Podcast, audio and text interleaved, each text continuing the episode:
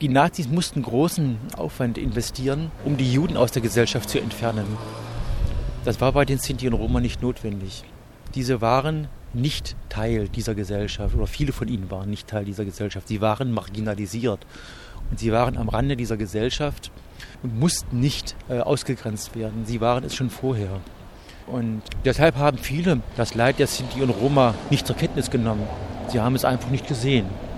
Es war ihnen auch teilweise egal, denn die Menschen waren in der Stadt präsent. Selbst wenn das Lager zwei Kilometer außerhalb der Stadt war, hatten die Personen, die dort in dem Lager lebten, die erwachsenen Personen, hatten Arbeitspflicht.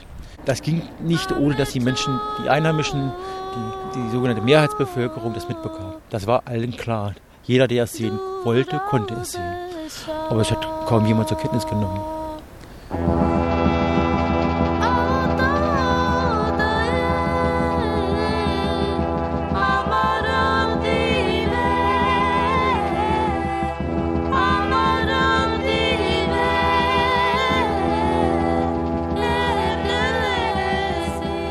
Sinti und Roma sind eine Opfergruppe des NS-Regimes, dessen Schicksal von der Öffentlichkeit über Jahrzehnte hinweg ignoriert oder auch geleugnet wurde. Deshalb sind sie als Opfer des Holocaust im öffentlichen Bewusstsein auch nicht so stark verankert wie andere Gruppen. Sie gelten daher oft als die vergessenen Opfer.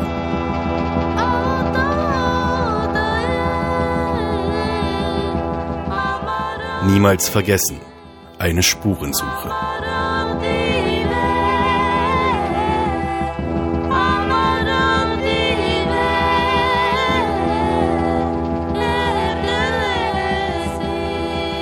Was ist mit Unku aus dem Roman Edo und Unku von Alex Wedding geschehen?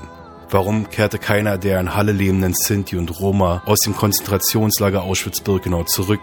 Und was haben die sogenannten Zigeuner mit dem Bau der vermeintlichen deutschen Wunderwaffe der V1 und V2 zu tun? Jörg Depter von Radio Korax hat sich in Halle, Magdeburg und im ehemaligen Konzentrationslager Mittelbau-Dora am Rand der Stadt Nordhausen umgesehen.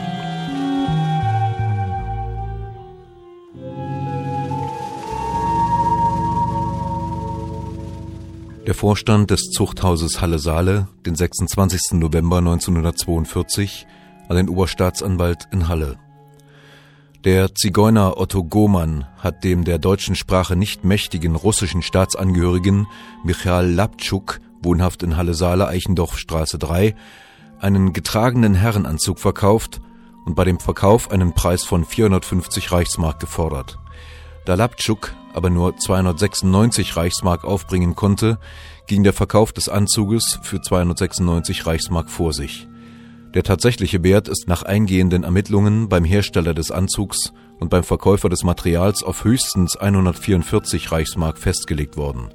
Diesen normalen Verkaufspreis hatte Gomann aber erheblich überschritten. Bei dem Zigeuner Goman handelt es sich um einen Mann, der bereits wegen Gewerbevergehens, Betrugs, Diebstahls und Preisüberschreitung vorbestraft ist.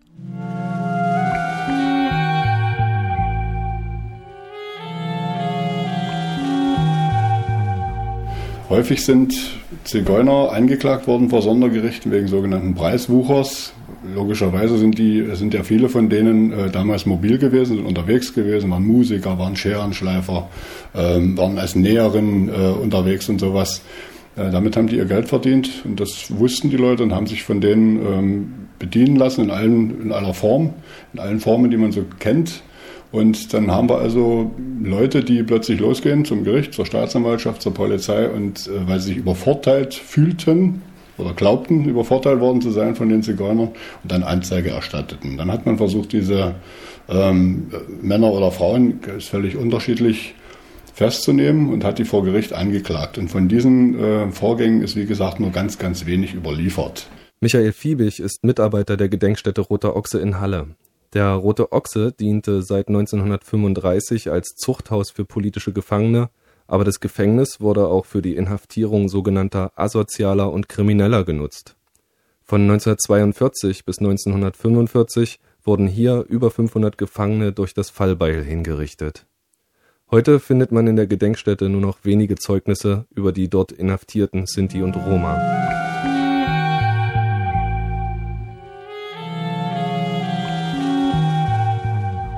Das Sondergericht Halle hat in der Sitzung vom 26. Juni 1942 beschlossen, der Angeklagte wird wegen Verbrechen nach 1 Absatz 1 und 5 der Verordnung über Strafen und Strafverfahren bei Zuwiderhandlung gegen Preisvorschriften vom 3. Juni 1939 in Verbindung mit 1, 2 und 4 des Gesetzes zur Durchführung des Vierjahrplanes vom 29. Oktober 1936 und mit 2 Absatz 3 der Gebrauchtwarenverordnung vom 21.01.1942 zu einem Jahr und sechs Monaten Zuchthaus und zu 500 Reichsmark Geldstrafe verurteilt. Ferner wird angeordnet, dass diese Bestrafung des Angeklagten in Klammern eines Zigeuners wegen der wissentlich und gewissenlos aus grobem Eigennutz begangenen Preisübersteigung von über 100 Prozent beim Verkauf eines gebrauchten Anzuges an einen Ukrainer in binnen einem Monat der Mitteldeutschen Nationalzeitung auf Kosten des Angeklagten bekannt zu machen ist. Gründe erstens, der Angeklagte ist Zigeuner und viermal vorbestraft. Die gemeine Art und Weise Gomans gegenüber dem geschädigten Laptschuk war nur deswegen möglich, weil der Geschädigte als Ausländer unerfahren und der deutschen Sprache nicht mächtig war. Niemals hätte der Beschuldigte unter normalen Verhältnissen einen derartig unverschämten Kaufpreis erlangen können. Fördernd für das Verhalten des Beschuldigten ist die durch den Kriegszustand bedingte Verknappung der Spinnstoffwaren. Goman hat unter Ausbeutung der Unerfahrenheit eines anderen sich einen Vermögensvorteil gewähren lassen, der in einem auffälligen Missverhältnis zur Leistung steht. Eine strenge Bestrafung des Beschuldigten erscheint dringend erforderlich, zumal geringere Strafen wegen ähnlicher Verfehlungen keine heilende Wirkung auf den Beschuldigten ausgeübt haben. Darüber hinaus dürfte gerade Gomann als Zigeuner, der staatenlos die Gastfreundschaft des Großdeutschen Reiches genießt, in erster Linie bestrebt sein, den Gesetzen der Staatsführung die erforderliche Achtung entgegenzubringen.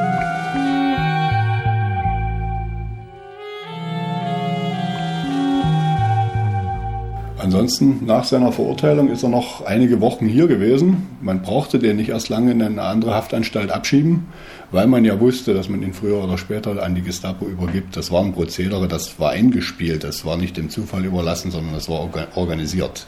Und er befand sich dann hier als Zuchthausgefangener gemeinsam mit anderen politischen Gefangenen, mit anderen aus kriminellen Gründen abgeurteilten Gefangenen, die es ja hier auch gegeben hat. Nicht?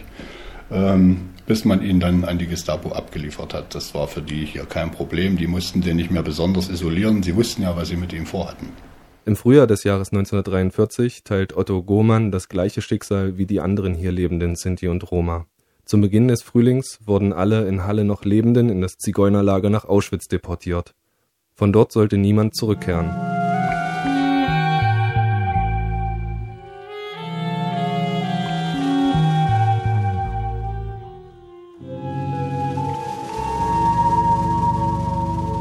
Staatliche Kriminalpolizeistelle Halle 3 Hauptstraße 2 am 18. Mai 1943. Aktenzeichen 000690-43 an den Herrn Leiter der Staatspolizeistelle in Halle-Saale betrifft die Einweisung von Zigeunermischlingen, Rom-Zigeunern und balkanischen Zigeunern in ein Konzentrationslager. Bezug Erlass des Reichssicherheitshauptamtes vom 29. Januar 1943. Anliegend übersende ich Ihnen einen Einzahlungsschein und zwei Überweisungsscheine. Der Einzahlungsschein betrifft 10.358 Reichsmark, die teils den Zigeunern aus Halle und Merseburg vor ihrem Abtransport nach dem Konzentrationslager Auschwitz abgenommen wurden, teils aus dem Verkauf ihrer Wohnungseinrichtungen herrühren. Über diese 10.358 Reichsmark ist im Schreiben vom 28. April nach dort berichtet worden. Ein Überweisungsschein betrifft 3350 Reichsmark aus einem Guthaben des Zigeuners Josef K. bei der Deutschen Bank in Halle, Adolf Hitler Ring 6. Die Deutsche Bank hat das Geld auf diesseitiges Ersuchen vom 10. Mai 1943 der hiesigen staatlichen Polizeikasse überwiesen. Der zweite Überweisungsschein betrifft 1777 Reichsmark, die den in Herzberg, Elster wohnhaft gewesenen Zigeunerfamilien vor ihrem Abtransport nach dem Konzentrationslager Auschwitz durch die Polizei abgenommen und sichergestellt worden sind. Dieses Geld wurde am 29. April ebenfalls der hiesigen staatlichen Polizeikasse überwiesen.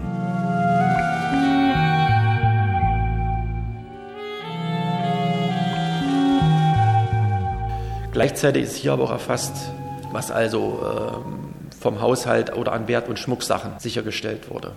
Auch das ist typisch, dass das hier in diesen Listen erfasst wurde. Das heißt hier Verzeichnis der von Zigeunern in Halle anlässlich der Aktion am 3.3.43 abgenommenen Wert- und Schmucksachen. Also unmittelbar vor der Deportation sind also Wert- und Schmucksachen äh, sichergestellt worden oder sind ihnen abgenommen worden. Es geht also vor allem um die ganz wertvollen Sachen. Es ist hier immer vermerkt Ring, Gold, Gold, Armbanduhr, Halsketten, Siegelringe. Also vor allen Dingen um wertvolle Sachen ging es hier, die hier erfasst werden. Steffen Tater vom Stadtmuseum ist einer der wenigen in der Stadt, die sich mit dem Leben und dem Verbleib der Sinti und Roma aus Halle jemals beschäftigt haben. Wie überall im gesamten Reichsgebiet wurden auch in Halle die Zigeuner, wie sie damals genannt wurden, in sogenannte Zigeunergemeinschaftslager interniert. Hier herrschten oftmals die unhygienischsten Bedingungen. Es gab meistens kein fließendes Wasser, die Wagen, in denen die Sinti und Roma leben mussten, waren gegen die Kälte kaum isoliert. Außerdem war es üblich, dass die sogenannten Asozialen Zwangsarbeit leisten mussten. Zumeist schwere körperliche Arbeit auf dem Bau oder aber in den Rüstungsfabriken in der Stadt.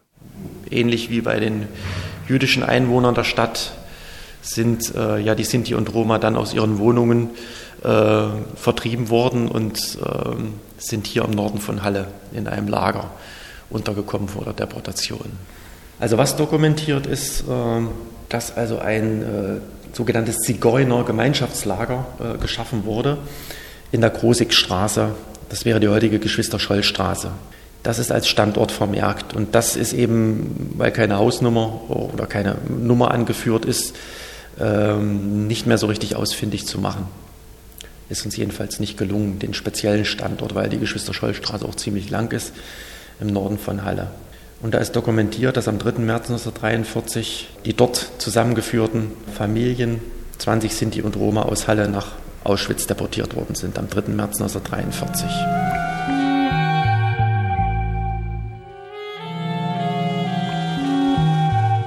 Im Frühjahr 1943 wurde das endgültige Todesurteil für die Hallenser Sinti und Roma gesprochen. Geschlossen deportierte man sie in das Zigeunerlager in Auschwitz-Birkenau. Dieses Zigeunerlager sollte keiner von ihnen lebend verlassen.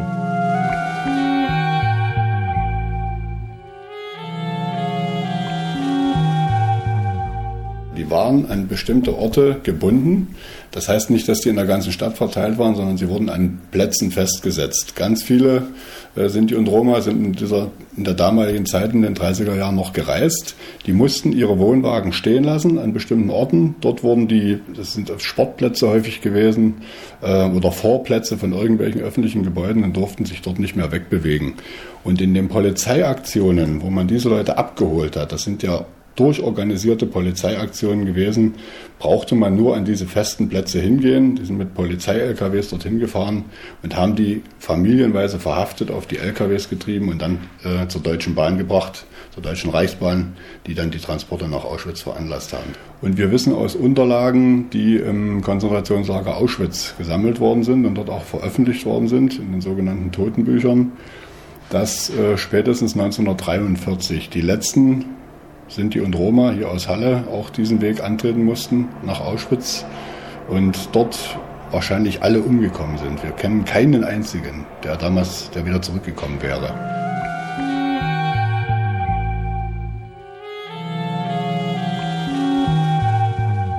Nicht nur, dass es keine Sinti und Roma mehr gibt, die über ihr Leben in Halle vor dem Krieg und im Nationalsozialismus berichten könnten, es gibt in Halle bis heute nichts, was an diese Zeit erinnert. Kein Denkmal, kein Gedenkstein, keine Ausstellung. Auch gibt es bis heute keine Signale, dass sich das in Zukunft ändern wird. Also bleibt es an Einzelpersonen wie Michael Fiebig von der Gedenkstätte Roter Ochse und Steffen Tater vom Stadtmuseum an dieses finstere Kapitel der Hallenser Geschichte zu erinnern.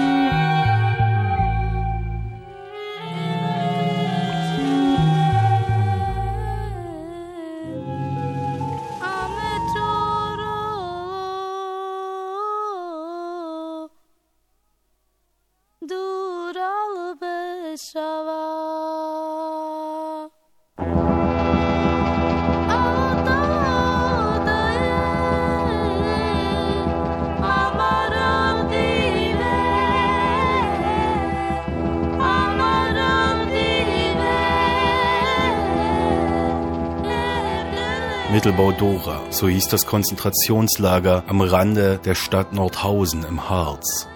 Im Mittelbau Dora bauten die Nazis ihre vermeintlichen Wunderwaffen, die V1 und die V2. Was aber kaum jemand weiß, von den etwa 60.000 Häftlinge waren 2.500, die dort arbeiten mussten, Sinti und Roma. So auch Franz Rosenbach.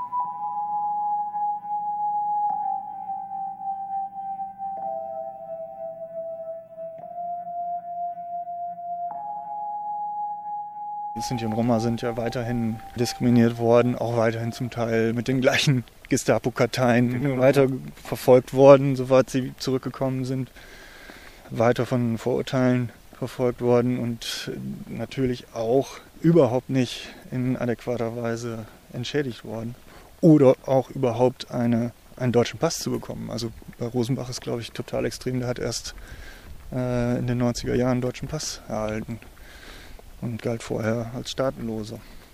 Franz Rosenbach ist Zinto. Eine Tatsache, die zur Zeit des Nationalsozialismus fast einem Todesurteil gleichkam. Seine Leidensgeschichte begann 1942. Franz Rosenbach machte gerade eine Ausbildung bei der Reichsbahn. Doch eines Tages wird der 15-Jährige ohne Angaben von Gründen von der Polizei auf der Arbeit abgeholt. Nach drei Monaten kamen zwei Herren von der Rufbahn am Bahnstrecke. Rosenbach, ja, ja, ja. Zusammenpacken, zusammenpacken, geh mal, geh mal, geh mal, schnell, schnell, schnell, schnell. Sag ich, ja, wohin? Ich habe mich ja meine Arbeit. Du gehst jetzt mit, keine Frage. Ich habe meinen Rucksack geschnappt und bin mit den beiden Herren mitgegangen. Die haben mich eingerieben nach Groß Sickatz in das Polizeigefängnis. Im Polizeigefängnis war bereits meine Mutter, meine Tante und sechs kleine Kinder. Im Gefängnis in Wien wurde Franz Rosenbach ohne Angaben von Gründen mehrere Wochen festgehalten. Als er im Gefängnis ankam, fand er bereits seine ganze Familie vor. Die Haftbedingungen waren für Franz Rosenbach, der sich noch nie im Leben etwas zu Schulden kommen ließ, unerträglich. Unbequeme Gefangene wurden von der Gefängnisleitung, wie es hieß, beiseite geschafft. Sie verschwanden auf Nimmerwiedersehen. Für den jungen Franz Rosenbach begann eine Zeit, die ihm bis heute Albträume bereitet. Da ging die Tür auf, kommt einmal so raus, schnappt mich und den Kollegen raus mit ihm am Gang. Wir mussten mit denen runter in den Keller gehen. Der führte uns in einen Raum rein. Da war Waschmittel, Kerbe und solche Sachen. Nehmt einmal so einen Korb mit. Haben wir so einen Korb genommen. Das waren Körbe, die frisst die Bahn gehabt haben, wo sie Kartoffeln glauben. Haben mitgenommen. Kommt dabei mit. Ja, alles geht kommandomäßig. Sind wir mit nach. Führt uns in einen Raum rein. Lieber Gott. Mir ist gleich der Ader und das Blut stehen geblieben. Ich konnte momentan nicht schauen. Da stand in der, in der Ecke eine Köpfmaschine. Lang fünf oder sechs, ich weiß nicht ganz genau, oder sieben Köpfe. Das sind Männer vorher erst geköpft worden. Das Blut, alles wahnsinnig, wahnsinnig. Ich war schockiert. Habe sowas noch nicht gesehen. Ich war 15,5 Jahre alt. Ich denke, was ist das? Was soll das? Was ist das? Da stoßt mich der Wachmann oder wer so hinten an und sagt, beweg dich, du bist in der Urlaub da. Ja, da musste man halt die Köpfe dann schnappen, in den Korb schmeißen. Sagt, jetzt kommt mit, haben wir den Korb zu zweit genommen und sind hinter mir hinterher gelaufen zum Ofen. Als wir beim Ofen hinkamen, den Korb hingestellt, da hat der Heizer die Köpfe in den Ofen reingeschmissen. Sechs Wochen später wurde er mit seiner Familie in das sogenannte Zigeunerlager in Auschwitz-Birkenau deportiert. Auf dem Transport schwang bei ihm die leise Hoffnung mit, dass es dort in Auschwitz vielleicht besser sein könnte als im Gefängnis oder es wenigstens etwas mehr zu essen geben würde. Es war eine trügerische Hoffnung. Ihm wurden bei der Ankunft alle persönlichen Gegenstände abgenommen, die Haare geschoren und seine Kleidung gegen Anstaltskleidung ausgetauscht. Jetzt war er nur noch eine Nummer, ohne Namen, ohne eigene Identität. Ihm wurde diese Nummer auf den linken Unterarm eintätowiert. Mit dieser Nummer wurde er im Lager angesprochen. Seinen Namen Franz Rosenbach hörte er für lange Zeit nicht mehr. Wer sich gegen die Zustände im sogenannten Zigeunerlager wehrte, wurde von der SS mit Genickschuss erschossen. In Auschwitz arbeitete Franz Rosenbach im Steinbruch. Er war noch jung und kräftig. Sein Glück war vielleicht, dass man im Konzentrationslager Buchenwald in der Nähe von Weimar junge, kräftige Männer zum Arbeiten brauchte. Das rettete ihn aus der Hölle Auschwitz. Vom sogenannten Familienzigeunerlager aus ging er wie viele andere junge Sinti und Roma wieder auf Transport. Nach Buchenwald. Hier musste Franz Rosenbach zunächst einige Wochen beim Straßenbau arbeiten. Wir mussten von den Steinbruch die Steine raustragen, auf der Straße und hinschmeißen, ungefähr so 800 Meter oder 1000 Meter. Da saßen für uns einige Häftlinge, die haben die die, Steine, die Schotter, die Steine mit dem Hammer zerschlagen auf Schotter und dann wurden dann mit einer Walze, die von den Häftlingen gezogen wurde natürlich auch, zehn oder zwölf Mann eingespannt, hingeschoben und den Kapper mit Stock beschlagen. Los, zieht, los, schneller, es muss fertig werden, es muss planiert werden, so und so und so und so fort, so fort, so fort. Ne? In, dem, in den Steinbluchten habe ich einen kleinen Mann kennengelernt namens Koberl. Und da hat sie mir gesagt, hat er gesagt, du Franz, hat er gesagt, ich, das ist Jude. Habe ich gesagt, naja, ich gesagt, was, was für Jude? Habe ich gesagt, ich bin ein Zigeuner. Habe ich gesagt, das ist das Gleiche. Habe ich gesagt, er wohnt, hat mir eine Adresse gegeben. Habe ich gesagt, wenn man sich mal rauskommt, Besuch, Besuch bei sich. Er wohnt in Wien, 9. Bezirk, in der Novara-Gasse. Also, hat er mir gesagt, ja, habe ich gesagt, das ist schön von dir. Aber der war schon länger in Steinbruch. Der war schon länger. Total abgemergelt, kleiner Mann, Schulter, alles voll Blut, Knochen ausgestanden bis auf dort hinaus. Ne? Mit denen habe ich die Steine getragen. Auf die Schultern so, Treppe hoch, 100 Meter oder 200 Meter, 800 Meter vorlaufen, hinschmeißen. Die haben geklopft und gefragt, die Steine sind dort. Da sagte zu mir, sagt der Franz, ich kann es nicht mehr. Ich bin so schlapp, so matt, ich glaube, ich falle runter. Und mein Kind so halb Wendeltreppe so hoch, bis wir rauf konnten. Und bei den letzten Stufen habe ich bemerkt, dass es so gewackelt hat so. Da bin ich her und habe mit der rechten Hand ein bisschen angeschaut, dass er raufkommt. Und das hat der SS-Mann gesehen. Ah, lieber Gott, du. Steiner da hingeschmissen, hat den Kleinen gleich rausgeholt, hat der den zusammengeschlagen, dass er liegen geblieben ist. Vor, vor, zusammengetreten, zusammengetreten kann man sagen. Hat er noch gesagt, nimm den Schweinehund weg, weg, weg, ich will ihn nicht mehr sehen. Der war weg. Das habe ich, als ich in, äh, in, abends wieder am Block kam, war der Kober nicht mehr da, der war schon weg.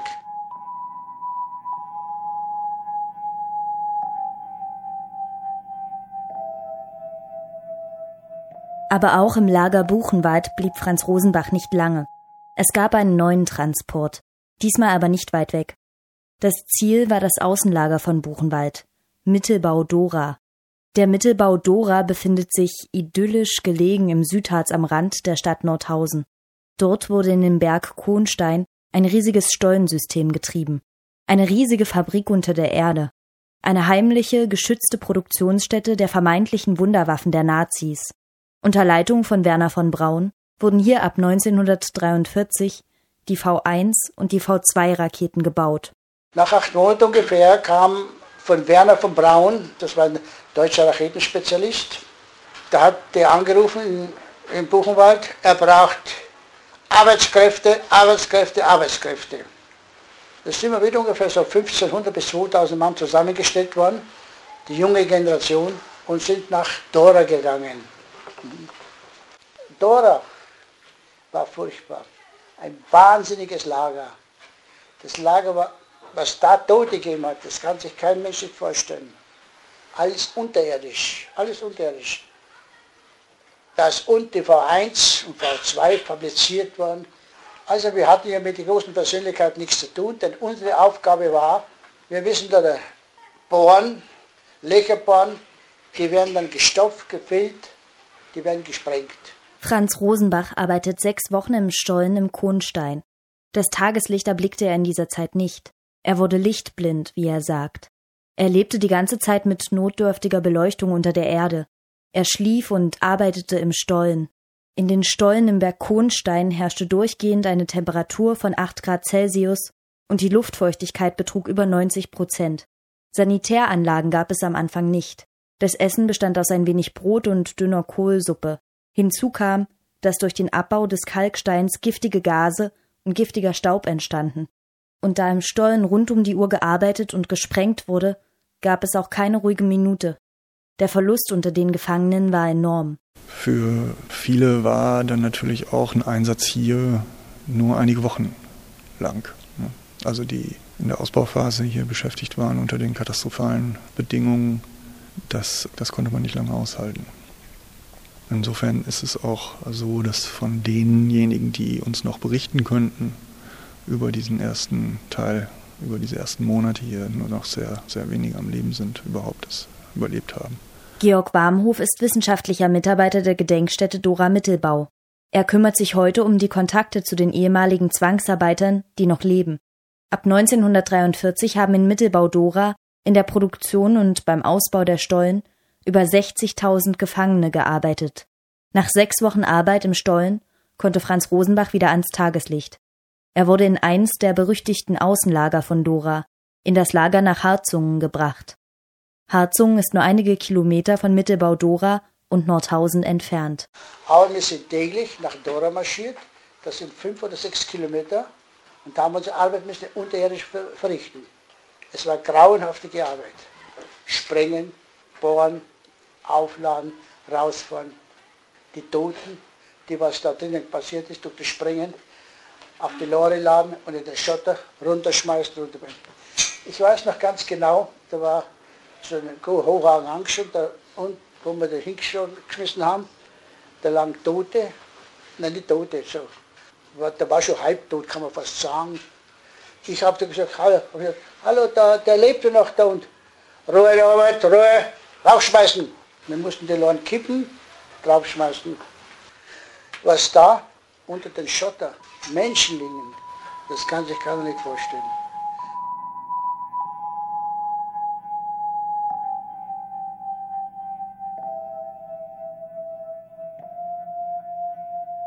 Der Bau der Stollen im Berg Kohnstein begann schon im Jahr 1935. Die Stollen sollten als Treibstofflager für die Wehrmacht dienen. Die Decke über den zwei parallel verlaufenden, zwei Kilometer langen Stollen war über 70 Meter dick und damit unerreichbar für die Bomben der alliierten Flugzeuge. Nach dem Luftangriff auf das Raketenzentrum in Peenemünde an der Ostsee, drei Jahre nach Kriegsausbruch, dachte die Führung der Nationalsozialisten darüber nach, das Raketenzentrum unter die Erde zu verlegen. Die Stollen im Kohnsteinberg schienen dafür wie geschaffen. Die Häftlinge mussten immer neue Stollen in den Berg treiben. So entstand bis 1945 ein Stollensystem von über 20 Kilometer Länge. Ohne nennenswerte Transport- und Hilfsmittel wurden die Böden in den Stollen betoniert, unterirdische Straßen wurden gebaut, Eisenbahnschienen verlegt, die Produktionsanlagen aufgebaut und immer wieder neue Stollen für noch mehr Produktionsanlagen in den Berg getrieben. Die beiden wichtigsten, sich durch den ganzen Berg ziehenden Stollen wurden die Fahrstollen genannt. Von hier wurden die Produktionsanlagen im Berg mit Eisenbahnwagen beliefert. Auch war hier die Produktionsstrecke zur Montage der Raketen. Jeweils zwei Kilometer lang, zehn Meter hoch, 20 Meter breit. Zwischen diesen Stollen wurden Verbindungen, sogenannte Querstollen, geschlagen. In den Querstollen waren die Werkstätten, aber auch die Schlafplätze der Gefangenen. Hier in der neu geschaffenen Fabrik unter Tage wurde dann ab 1943 die V1-Rakete montiert. Ab 1944 baute man dann hier auch die sogenannte deutsche Wunderwaffe, die V2. Erst mit dem Beginn des Baus dieser Rakete in Mittelbau Dora wurden die Gefangenen nach und nach in das neu entstandene oberirdische Barackenlager verlegt. Man brauchte die bisherigen Schlafstollen als Produktionsstätte. Dies ist auch so ein Abteilung, Abteil, was noch später dazugekommen ist, wo dann äh, Büros drin waren, Zeichenbüros zum Teil, Schreibbüros, aber auch mehrere Dutzend Sekretärinnen waren hier beschäftigt, allein für die Mittelwerk GmbH. Zum Teil eben auch im Stollen in Büros beschäftigt. Und die mussten auch dann zum Teil antreten, wenn hier die Hinrichtungen stattgefunden haben. Äh, also auch für die Zivilbeschäftigten mit ein Abschreckungseffekt, den man sich da offenbar von versprach. Man muss natürlich auch denken, dass das nicht, nicht, wirklich, nicht wirklich funktioniert hat. Ne? Also erstens war die Produktion so einer Hightech-Waffe mit Häftlingsarbeitskraft nicht, nicht wirklich möglich unter diesen Bedingungen, Luftfeuchtigkeit, Kälte, kein ausreichendes Licht im Stollen, war das auch nicht wirklich der ideale Standort für so eine Produktion. Aber es wird heute gerne als trotzdem als Ingenieursgroßtat gepriesen, als Leistung gesehen, obwohl es überwiegend Improvisation und Unvermögen war, die hier äh, auch weite Teile des Geschehens bestimmt haben und völlige, vor allem völlige Realitätsflucht angesichts des bereits verlorenen Krieges, trotzdem noch gigantische Rüstungsvorhaben zu planen, unter Tage die gesamte Rüstungsindustrie unter Tage zu verlagern. Völlig absurd im Grunde. Am 11. April erreichten Einheiten der dritten US-Armee das Lager. Sie fanden noch einige hundert Häftlinge vor. Die Amerikaner holten fertige V2-Raketen, Maschinen und Dokumente aus dem Berg. Diese traten kurz danach zusammen mit 130 Raketenforschern die Reise in die USA an. Darunter auch der SS-Mann und Entwickler dieser Raketen, Werner von Braun.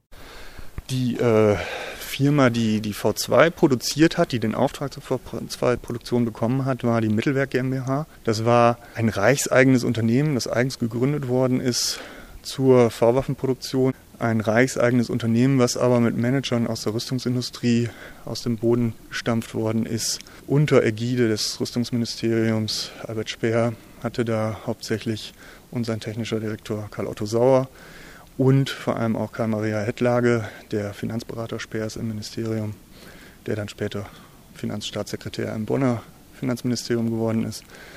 Die waren maßgeblich an der Gründung der Mittelweg GmbH beteiligt.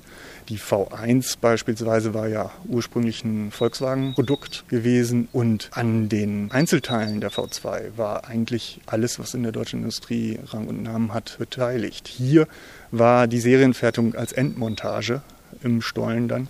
Die Einzelteile wurden angeliefert von Unternehmen überall in Deutschland. Das ist natürlich AEG, Siemens, VW. Etwa ein Drittel der 60.000 Gefangenen, also ungefähr 20.000, überlebte die Arbeit in Mittelbau-Dora nicht. Ein kleiner Teil der Inhaftierten, etwa 2,5 Prozent, waren Sinti und Roma. Es gibt natürlich von Anfang an einzelne Sinti und Roma, die herkommen aus Buchenwald. Dann gibt es ab April, Mai 1944 erste größere geschlossene Gruppen von Sinti und Roma, die im April 1944 ein erster Transport mit 200 Häftlingen etwa hier ankommt, die überwiegend in das Außenlager Harzungen gebracht werden, ein Baulager. Und auch die Häftlinge, etwa 500, 530 Sinti und Roma, die im Mai mit einem geschlossenen Transport hier ankommen, werden in Baulager gebracht, ebenfalls nach Harzungen bzw. nach Elrich Julius Hütte. Und dann nach der Auflösung des ähm, Zigeunerlagers, des Familienlagers in Auschwitz, kommen über Buchenwald nochmal einige hundert Sinto hierher. Insgesamt waren vielleicht etwa 1400 Sinti und Roma im KZ-Komplex Mittelbau inhaftiert, überwiegend in Baulagern, überwiegend eben bei dieser schweren körperlichen Arbeit eingesetzt. Das hatte unter anderem natürlich mit ihrer Stellung in der rassistischen Hierarchisierung der Häftlingsgesellschaft zu tun. Sie haben in der Regel die schlechteren Baukommandos, die schlechteren Arbeitsbedingungen zugewiesen bekommen, waren in der Regel ja auch keine hier für die Rüstungsfertigung ausgebildeten Facharbeiter. Kurz vor Einmarsch der Amerikaner, kurz vor Ende des Krieges, am 4. April, kam der Befehl der SS, das Lager Harzungen, in dem Franz Rosenbach interniert war, zu räumen.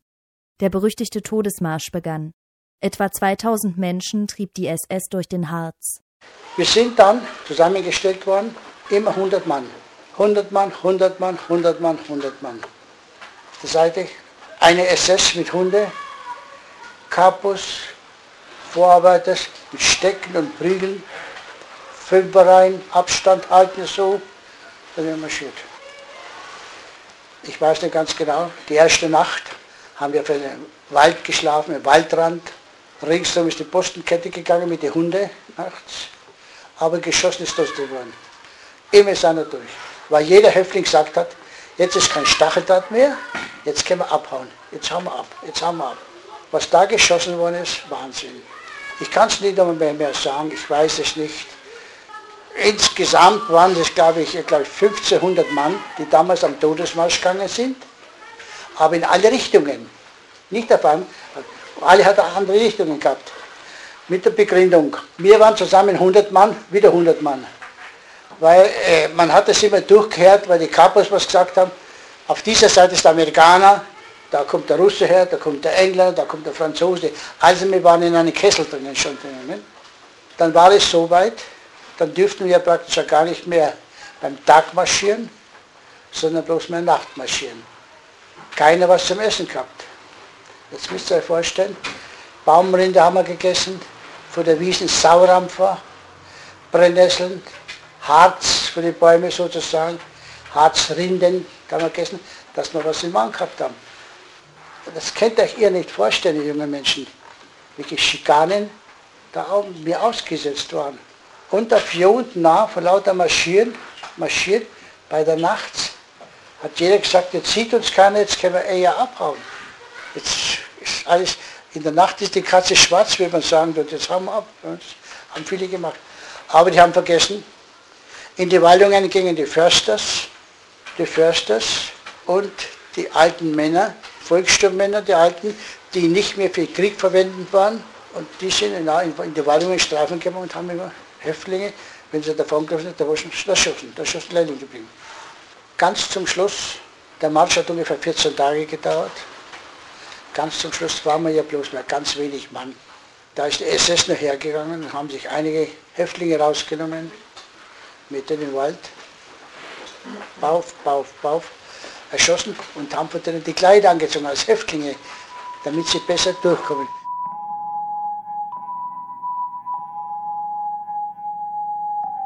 Als der Todesmarsch in Oranienbaum ankam, gab es kaum Überlebende. Die Gruppe von Franz Rosenbach war in Harzungen mit etwa 700 Menschen losgegangen. Überlebt haben den Marsch am Ende sechs Personen, unter ihnen Franz Rosenbach. Wer nicht mehr konnte, wurde von der SS erschossen oder blieb entkräftet am Wegesrand zurück. Franz Rosenbach hatte das Glück zu überleben, aber viele Jahre konnte er über das Erlebte nicht sprechen. Am linken Unterarm trägt er immer noch seine Tätowierung die Nummer aus Auschwitz. Inzwischen ist sie verblasst. Über viele Jahre hat er die Nummer mit Pflaster und unter langen Ärmeln versteckt. Nach dem Krieg schlägt sich Franz Rosenbach erst nach Dessau, dann nach Österreich durch. Hier lebt er fünf Jahre. Als er fünf Jahre nach Ende des Krieges beschließt, wieder nach Deutschland zurückzugehen, geschieht ihm in Nürnberg Ungeheuerliches. Da wir dann, jetzt gehst du erstmal Einwohnermeldeamt, das habe ich ja gewusst, da tust du dich anmelden. Und bin rauf, Einwohnermeldeamt, waren zwei Frauen da gesessen, haben gesagt, ja, du kannst dich anmelden. Äh, hast du Papiere? Sage, dann habe ich keine. Taubschein? Habe ich. Ich, sage, ich war drei Jahre im Konzentrationslager als Kind, meine Eltern sind alle tot, habe ich gesagt, ich habe nichts mehr. Da sagt er, warte mal ein bisschen. Und die geht in ein anderes Zimmer rein, kommen zwei Polizisten und sagen, du hast keine Papiere nicht. Ich sage, ich habe nichts. Mir ist alles weggenommen worden. Ich war drei, Monate, drei Jahre im KZ, kommen mit führte mich nach Nürnberg. In der Mannertstraße, das große Gefängnis, da war vorne dran so ein kleiner Raum, da war ein Richter und eine Sekretärin. Da führt mich, die Polizisten führen mich da rein und sagt, der Mann hat keine Papiere nicht. Der Richter schaut, so ein junger Richter da, sagt, wo hast du denn deine Papiere? So, ich, ich, ich habe abgenommen, ich war in Konzentrationslager drei. Wo warst du? In Konzentrationslager. So, aha. Kein Geburtsurkunde, das habe ich nichts drückt auf einen Knopf, da kommt, kommt so, ein, so ein Wachtel, wie man sagen, ein Aufseher, sagt er, komm mal mit, führt mich in den Zellgang rein, macht die Tür auf, äh, die Zelle auf, schmeißt mich dort rein, haut die Tür zu, so, ich sitze am Bett und wein, sag ich, lieber Gott, was habe ich denn gemacht? Ihr habt doch niemand was gemacht, jetzt sitze ich schon wieder da, dann eingesperrt. Warum, weshalb? Franz Rosenbach war vor dem Krieg deutscher Staatsbürger, aber er konnte es nicht beweisen. Seine Geburtsstadt befindet sich im heutigen Tschechien. Die Geburtsunterlagen von ihm konnten nicht gefunden werden. Die deutschen Behörden in Nürnberg weigerten sich deshalb, ihm die deutsche Staatsbürgerschaft anzuerkennen. Das hat vor allem mit weiterreichenden Vorurteilen zu tun gegenüber Sinti und Roma. Das hatte auch damit zu tun, dass da keine organisierte Stimme für diese Haftgruppe gesprochen hat die marginalisiert worden ist im öffentlichen Bewusstsein, im öffentlichen Gedenken. Ja, aber hauptsächlich mit fortwirkenden Vorurteilen und Vorbehalten. 40 Jahre lang schlug sich Franz Rosenbach in Bayern nur mit vorübergehenden Aufenthaltsgenehmigungen der Ausländerbehörde durch. Immer wieder erhielt er nur eine begrenzte Arbeitserlaubnis. Diese musste er alle paar Monate neu beantragen, immer in Angst, diese nicht zu bekommen. 40 Jahre lang ging das so. Erst 1991 wurde Franz Rosenbach nach vier Jahrzehnten Kampf mit den deutschen Behörden eingebürgert. Als Dank dafür musste er auch noch 100 D-Mark pro Familienmitglied bezahlen. Eine Entschädigung für die Zwangsarbeit in Dora Mittelbau bekam er bis heute nicht.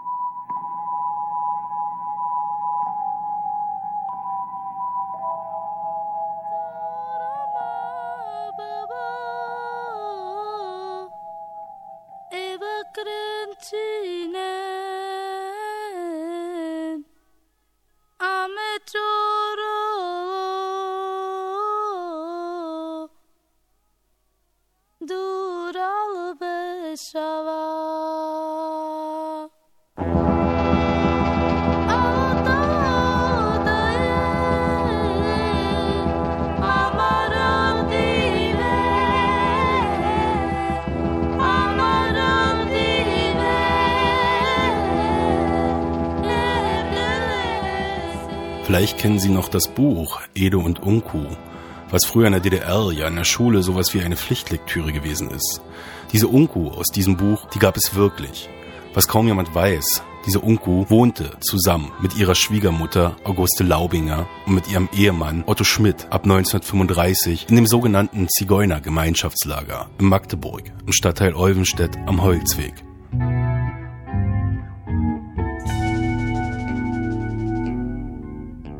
Ist es wirklich schon 25 Jahre her, dass ich Unku, das Zigeunermädchen, getroffen habe? Ja, es muss wohl so sein. Dem Kind erscheint ein Jahr oft unendlich lang. Die Zeit des Erwachsenen hat schnelle Füße. Damals, es war im April 1929, sah ich Unku zum ersten Mal.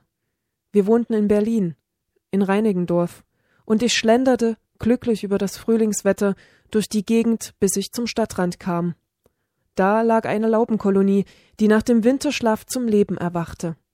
Als ich den Fuß des Hanges erreicht hatte, bemerkte ich ein paar Zigeunerwagen, die hier bislang nicht gewesen waren. Der größte von ihnen war frisch grün gestrichen und trug zwischen seinen Fenstern Verzierungen, Reitpeitschen und Hufeisen.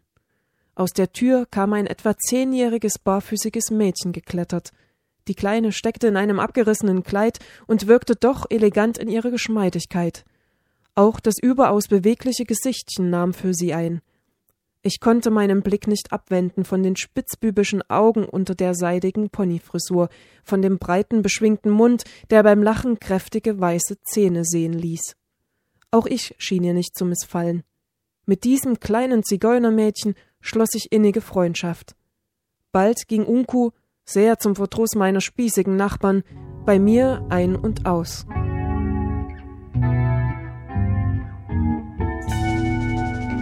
Unku wurde 1920 in Berlin-Reinickendorf geboren und sie war die Titelheldin des Kinderbuches Ede und Unku.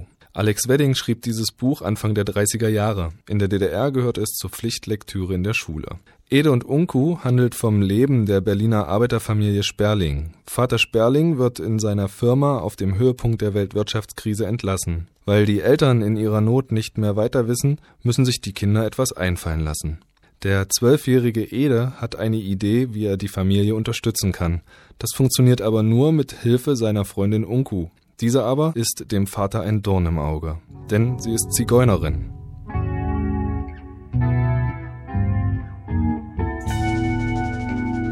Erna Lauenburger, die von allen Unku genannt wurde, wird Zeit ihres Lebens nicht erfahren, dass sie die Hauptgestalt eines Kinderbuches ist. Noch bevor das Buch erscheint, zieht Unku mit ihrer Familie von Berlin fort nach Magdeburg.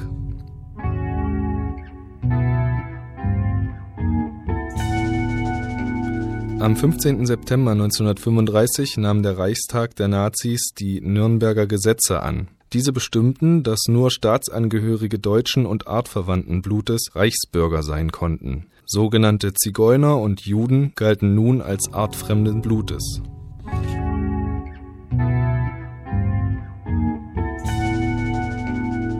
Die Ghettoisierung der Sinti in Deutschland begann 1935. Im Zuge der Olympischen Spiele wollte man die Städte zigeunerfrei machen. Vielerorts bekamen nun die sogenannten Zigeuner einen Rastplatz zugewiesen, den sie nicht mehr verlassen durften. In Magdeburg befand sich das sogenannte Zigeuner-Gemeinschaftslager außerhalb vom Zentrum im Stadtteil Olvenstedt am Holzweg. Was für Zustände dort herrschten, lässt sich durch den Schriftverkehr der Magdeburger Behörden erahnen. Die Stadtverwaltung hat 1939 das Lager begutachtet. Und da kommt die Magdeburger Stadtverwaltung zu dem Ergebnis, dass sie Bedingungen menschenunwürdig sind. Das schreibt selbst die Stadt unmenschenunwürdige Verhältnisse. Die Menschen hausen dort in Bretterbuden zu sechst, zu acht, zu zehnt. Sie wohnen in Autos, die dort abgestellt sind, denen die Räder fehlen. Sie wohnen in Baracken, also wirklich auf kleinstem und engstem Raum. Und der Platz ist völlig aufgematscht, völlig aufgewühlt, völlig dreckig. Die Leute sind völlig verwahrlost. Die Stadtverwaltung kommt am Schluss zu dem Ergebnis, dass die dort lebenden Menschen überhaupt nicht in der Lage sind, sich halbwegs vernünftig dort aufzuhalten, weil die Bedingungen so katastrophal sind, äh, weil sie schlicht und einfach menschenunwürdig sind. Die Bedingungen an der Stadt waren schlicht und, einfach unglaublich. In der Nähe dieser, dieses Platzes fließt ein kleines Flüsschen, die Sülze. Dieses Flüsschen äh, überschwemmte dieses zur Verfügung gestellte Areal regelmäßig, sodass im Herbst und im Frühjahr äh, die Menschen da regelrecht im Dreck warteten. Lutz Mier beschäftigt sich seit vielen Jahren mit der Geschichte der Sinti und Roma der Stadt Magdeburg. Im Lager am Holzweg lebte auch Unku mit ihrer Familie und ihrem Mann Otto Schmidt. Unku bekam im August 1938 ein Kind. Sie nannte es Maria. Zwei Monate vor der Geburt wird ihr Mann Otto Schmidt, wie viele andere sogenannte Zigeuner, in Vorbeugungshaft genommen. Die Begründung der Vorbeugungshaft hat bei allen Festgenommenen den gleichen Wortlaut. Bei Otto Schmidt heißt es Schmidt ist nach seiner Schulentlassung nicht in geregelter Arbeit gewesen, auch hat er sich nie ernsthaft um Arbeit bemüht. Er ist stets als Zigeuner im Land herumgezogen. Schmidt ist daher als arbeitsscheu zu bezeichnen. Otto Schmidt wird wie die vielen anderen Sinti-Häftlinge zum Aufbau des Konzentrationslagers Buchenwald eingesetzt. Seine Mutter Auguste Laubinger versucht alles, um ihn aus Buchenwald herauszubekommen. Da ist eine Frau und versucht, die Entlassung ihres Ehemannes zu erreichen. Die ist 1938 festgenommen worden im Zusammenhang mit der Aktion Arbeitssteuerreich. Das ist ihr Mann, das sind zwei ihrer Söhne. Und ein dritter Sohn ist zwar inhaftiert worden, aber sofort wieder freigelassen worden. Der hatte nämlich eine verkrüppelte Hand. Der war also nicht arbeitsfähig, war im Buchenwald nicht einsetzbar. Diese Frau versucht nun ab 1938 bis zu ihrer Deportation 1943 ihre drei männlichen Familienmitglieder zu befreien.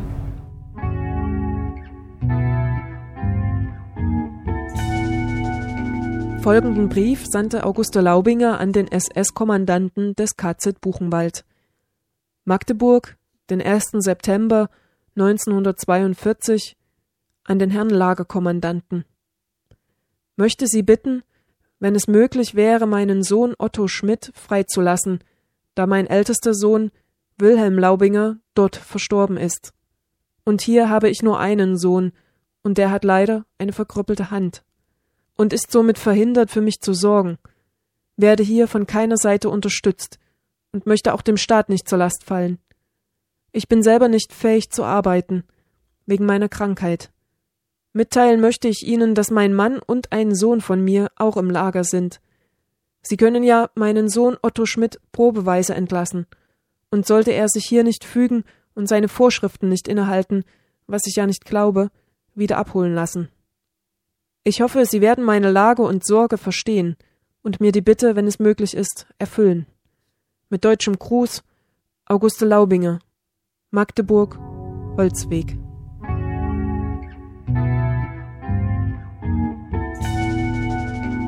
Sie schreibt zuerst an den Magdeburger Kriminalsekretär hier in Magdeburg, dem sogenannten für die Zigeunerfragen verantwortlichen Becherer. Dann schreibt sie dessen Vorgesetzten. Dann schreibt sie an den Polizeipräsidenten. Dann schreibt sie an die NSDAP-Leitung. Sie schreibt an Heinrich Himmler. Sie schreibt sogar zum Schluss selbst an Robert Ritter. Das tut sie handschriftlich. Zum Schluss tut sie das offensichtlich mit Rechtsbeistand, dass also offensichtlich sie zum Juristen geht und das Ganze auch noch bezahlen muss. Also mit unglaublicher Energie. Und das signalisiert aber auch die Art und Weise, wie sie es macht, dass sie relativ gut Bescheid weiß über diejenigen, die verantwortlich sind für das, was im Lager passiert. Für die eigentlich Verantwortlichen. Die Polizeileute, aber auch die SS-Leute in Berlin, Leute um Robert Ritter, die sie offensichtlich alle persönlich kannte. Otto Schmidt stirbt am 20. November 1942 im Konzentrationslager Buchenwald. Als offizielle Todesursache wird eine Lungenentzündung angegeben. Auguste Laubinger wird von der Kriminalpolizei über den Tod des Sohnes benachrichtigt. Wenige Monate später wird sie zusammen mit den anderen Insassen des Lagers am Holzweg von der Polizei festgenommen und nach Auschwitz deportiert. Unter den Deportierten sind auch Unku mit ihrer Tochter Maria. Diese Aktion ist am 1. März 1943 hier in Magdeburg durchgeführt worden. Morgens zwischen 4 und 5 Uhr hat die Polizei und die Gestapo mit Hunden bewaffnet und ausgerüstet das Lager umstellt, haben die Menschen gefangen genommen, haben sie in die Zellen des Magdeburger Polizeipräsidiums notdürftig überführt und von dort aus sind sie am nächsten Tag vom Güterbahnhof Magdeburg nach Auschwitz verbracht worden.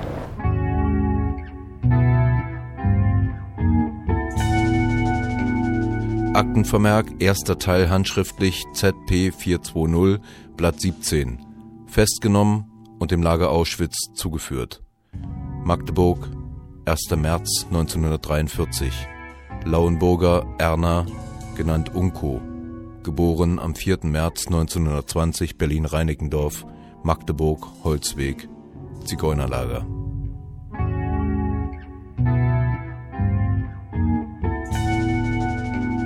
Den Hintergrund dieser Deportationen bilden die Gutachten der Rassenhygienischen und Erbbiologischen Forschungsstelle des Reichsgesundheitsamtes. Diese, auch als Rassenhygieneinstitut bekannte Zentralstelle, hatte vor allem eine Aufgabe alle sogenannten Zigeuner des Reichs zu erfassen, zu sichten, rassistisch zu begutachten und zu selektieren. Genauer gesagt, um die Endlösung der Zigeunerfrage zu ermöglichen, sollten die Rassenforscher entscheiden, wer von den von der Kriminalpolizei registrierten Zigeuner oder vermeintlichen Zigeuner Zigeunerblut in sich habe.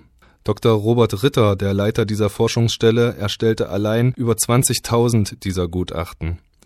Kam er zu dem Schluss, dass der von ihm begutachtete Mensch ein Zigeunermischling sei, dann kam dies einem Todesurteil gleich. Die Argumentation von Ritter, die kennen Sie sicherlich, die war ja, dass die Zigeuner auf dem langen Weg von Indien nach Mitteleuropa sich versippt und vermischt haben mit vielen anderen fremdländischen und minderwertigen Volk und damit es keine oder nur ganz wenige rassereine Zigeuner noch gibt.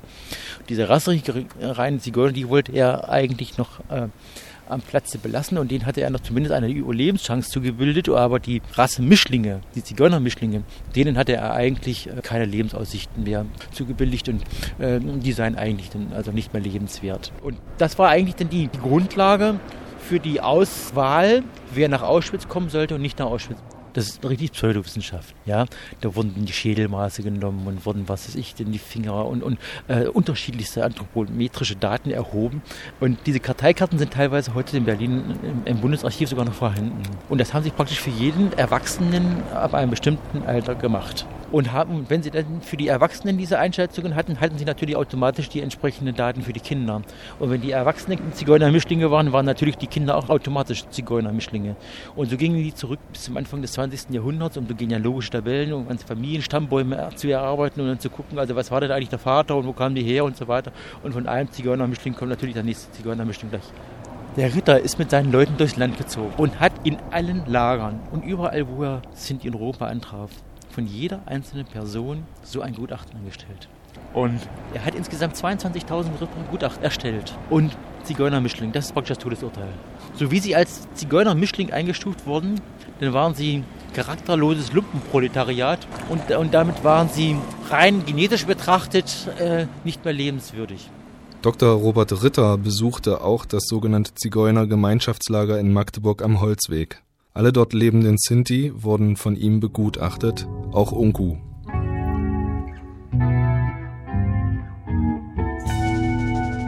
Rassenhygienische Forschungsstelle des Reichsgesundheitsamtes.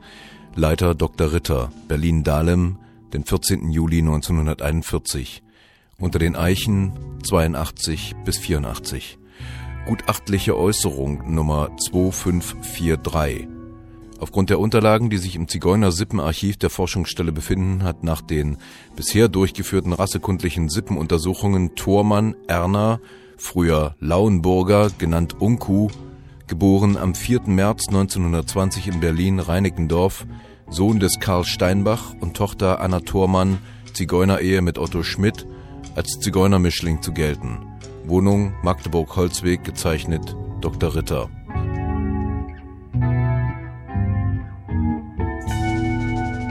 Dr. Ritter von der Rassenhygienischen Forschungsstelle stuft Erna Lauenburger, genannt Unku, als Zigeunermischling ein.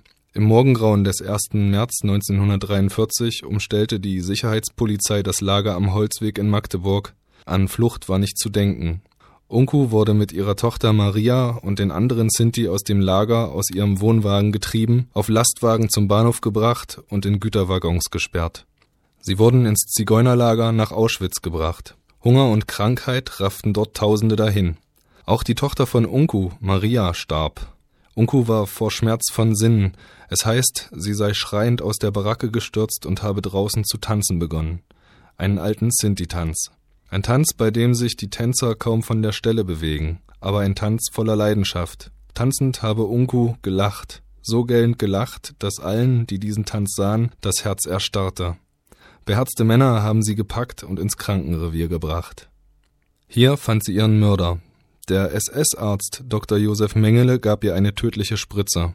So ist sie gestorben, die junge, schöne Unku.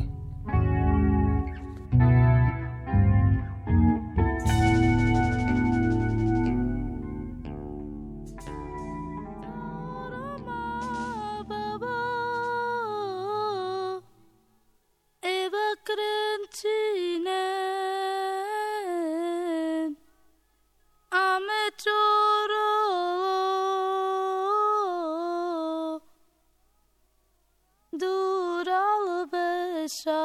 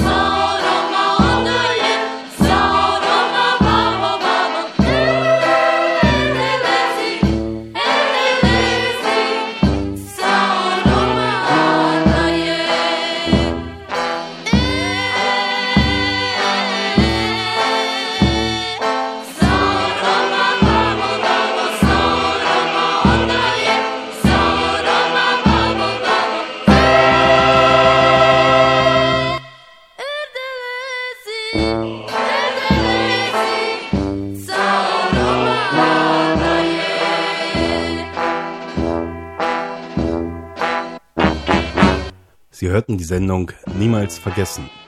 Roma und Sinti im Nationalsozialismus. Eine Spurensuche in Halle, Magdeburg und Nordhausen.